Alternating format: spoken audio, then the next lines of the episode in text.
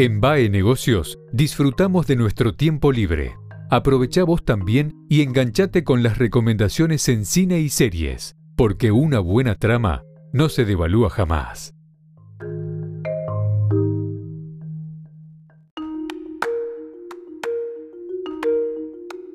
¿Qué se puede hacer salvo ver películas en un fin de semana donde no hay mucho para hacer fuera de casa? Bueno, están las plataformas y las plataformas tienen muchísimo para ofrecernos. Eh, a veces no lo que aparece directamente en la portada, pero sí cuando uno ingresa y empieza a buscar lo que aparece detrás de lo más eh, vendible.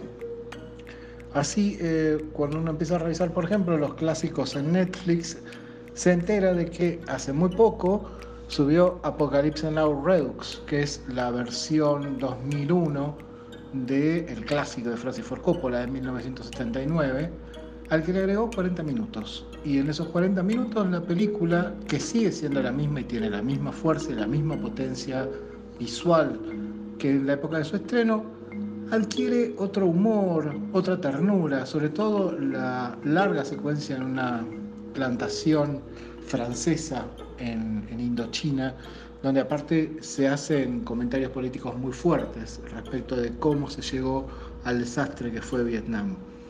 Eh, la versión es extraordinaria y es la película que Francis Ford Coppola quiso estrenar en el año 79 cuando eh, pasó por Cannes y pasó en una copia eh, no terminada y de hecho hubo muchas versiones de la película hasta que finalmente llegamos a esta. Eso está, repetimos, en Netflix.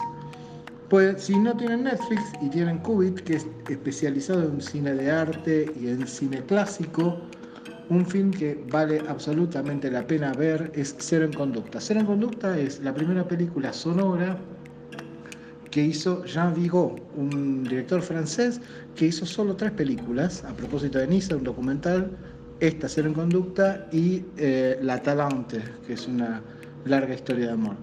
Pero Cero en Conducta, que dura muy poco, menos de una hora, es la historia de unos chicos en un secundario que se rebelan contra el poder establecido. Y esto ocurre en los años 30 y es un film que cuando uno lo ve piensa, ¿cómo puede ser que no se haya filmado ahora?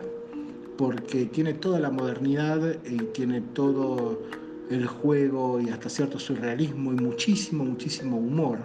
Un humor a veces muy cruel, eh, protagonizado por chicos no profesionales este, y por actores profesionales también.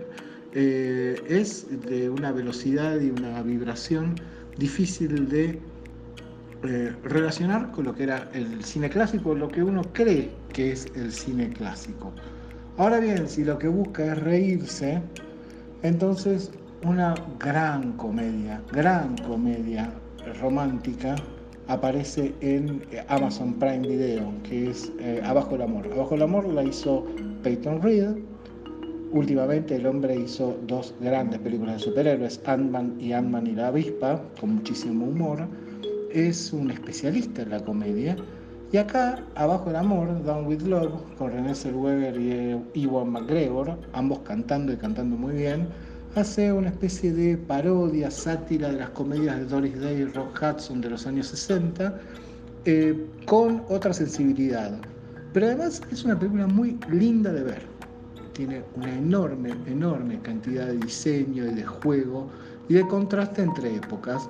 Y también tiene ahí por debajo un sustrato un poco político de cómo eran las condiciones de la mujer en los 60 y cómo es la condición de la mujer en el nuevo siglo. Estas tres películas se pueden ver en plataformas, son extraordinarias y no son lo que uno encuentra a primera vista.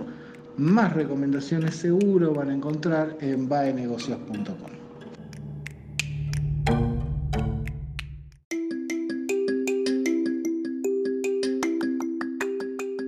¿Te enganchaste con el episodio? En la próxima te contamos más. Mientras tanto, mantenete actualizado en baenegocios.com, la información que buscas contada por especialistas.